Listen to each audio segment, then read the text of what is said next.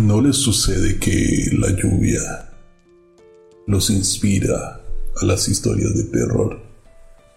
Hoy estamos grabando en medio de una torrencial lluvia, así que bienvenidos.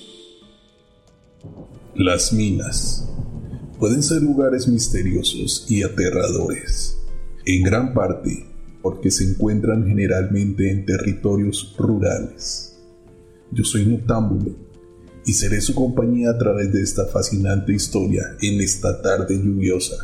Recuerda que esto es Noche Oscura. Recién cumplí los 18 años y tuve edad legal para trabajar. Buscaba oportunidades laborales. Una de ellas fue en una mina de esmeraldas, en Boyacá, Colombia Rápidamente me adapté al grupo de trabajo. La labor era bastante pesada. Empezábamos muy temprano en horas de la mañana y terminábamos ya entrada la noche. El trabajo era fuerte, teníamos que palear, picar y arrastrar tierra aproximadamente a 100 metros de la superficie.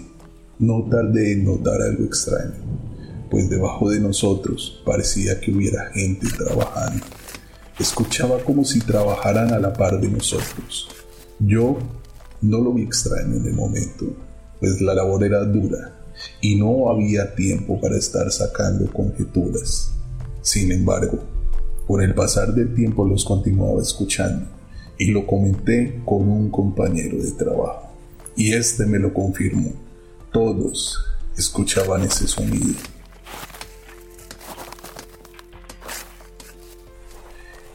Y lo que se decía en ese entonces era que los indígenas anteriormente habían trabajado la tierra y eran ellos quienes trabajaban a la par de nosotros. Incluso ellos eran quienes decidían si podíamos encontrar o no esmeraldas. Esa fue mi primera experiencia en la mina. Los fines de semana se descansaba. Nos reuníamos a jugar fútbol, cartas o solamente a hablar. En medio de esa charla se contaban historias paranormales que sucedían en la mina. Yo, para aquella época, era bastante incrédulo, pero me gustaba mucho escuchar este tipo de historias. Una de las que más recuerdo le sucedió al señor Piñeros. Él era el más antiguo y el mayor de todos, una persona a la que todos apreciaban y a quien extrañamente le sucedían muchas cosas paranormales. Como que lo llamaran por el nombre cuando estaba solo en el cartucho. Así le llamábamos a la habitación más fea y era donde él dormía, o ver extrañas sombras en medio del bosque que rodeaba la mina. Sin embargo, una de las historias que más me impactó fue que un día terminando labores ya todos habían salido y el señor Piñeros estaba esperando su turno para ser sacado de aquella profunda excavación. Porque, para poder salir, era necesario ser alado con un arnés. Ya dispuesto a salir, se dirigía hacia el lugar de extracción, pero antes de llegar, justo en la última curva, alcanzó a ver a una persona a la que él confundió y le dijo, Don Pedro, ¿usted qué hace aquí todavía?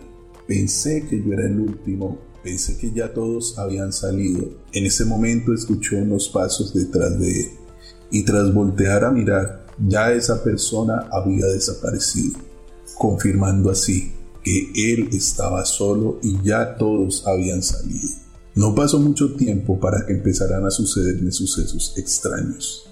Inicialmente eran unos pasos, cosa que fácilmente podría confundirse con el personal que trabajaba. Sin embargo, al mirar hacia aquellos lugares solía no haber nadie, o que en ocasiones me susurraran para luego confirmar que estaba completamente solo en el lugar. Pero todo cambió una mañana. Ese día, la mayoría de obreros habían salido de vacaciones y quedábamos solo seis personas en la mina, dos que iban a cuidarla y tres compañeros más. Mis compañeros se levantaron ese día muy temprano a pescar y yo Aproveché la soledad de aquel sitio para dormir un poco más. Como las camas donde dormíamos eran camarotes, es decir, camas de dos pisos, aproveché para poner cobijas a mi lado derecho y abajo, para que no me llegara el sol. Mi cama se encontraba de última en la habitación, recostada contra la pared, y con lo que había hecho no me entraba la luz del día.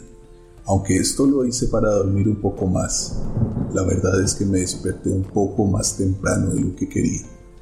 Estaba acostado frente a la pared y dándole la espalda a la cobija que había colgado. De repente escuché algo parecido a un golpe, seguido de otro unos segundos más tarde, por lo que me volteé y me puse boca arriba. Fue en ese momento cuando vi perfectamente que alguien le estaba dando puños a mi cobija. Incluso, este último pasó bastante cerca de mi cara. Rápidamente corrí la cobija para mirar al gracioso, pero no había nadie. Al ser una habitación llena de camarotes y estar casi todos de vacaciones, podía ver toda la recámara a través de las camas. Volví a acostarme y no había pasado un minuto cuando nuevamente vi cómo golpeaban mi cobija. Me levanté muy rápido, miré por encima por en medio y por debajo de todos los camarotes de la habitación y no había nadie. Me encontraba completamente solo. Era imposible que alguno de mis compañeros lo hubiera hecho, pues mi cama estaba al fondo de la habitación. Además, era un segundo piso hecho en madera, por lo que si alguien camina se escucha claramente. Para ese momento, tenía más intriga que miedo. También, claro, estaba de día. Por eso intentaba explicarme cómo habían logrado hacerlo sin que yo pudiera descubrirlos. Nuevamente me acosté y esta vez dejé la cabeza por fuera. Me quedé esperando que alguien apareciera. Me entretuve mirando mis zapatos y en ese momento sucedió lo más extraño que he visto en toda mi vida. Realmente no le encuentro ninguna explicación lógica.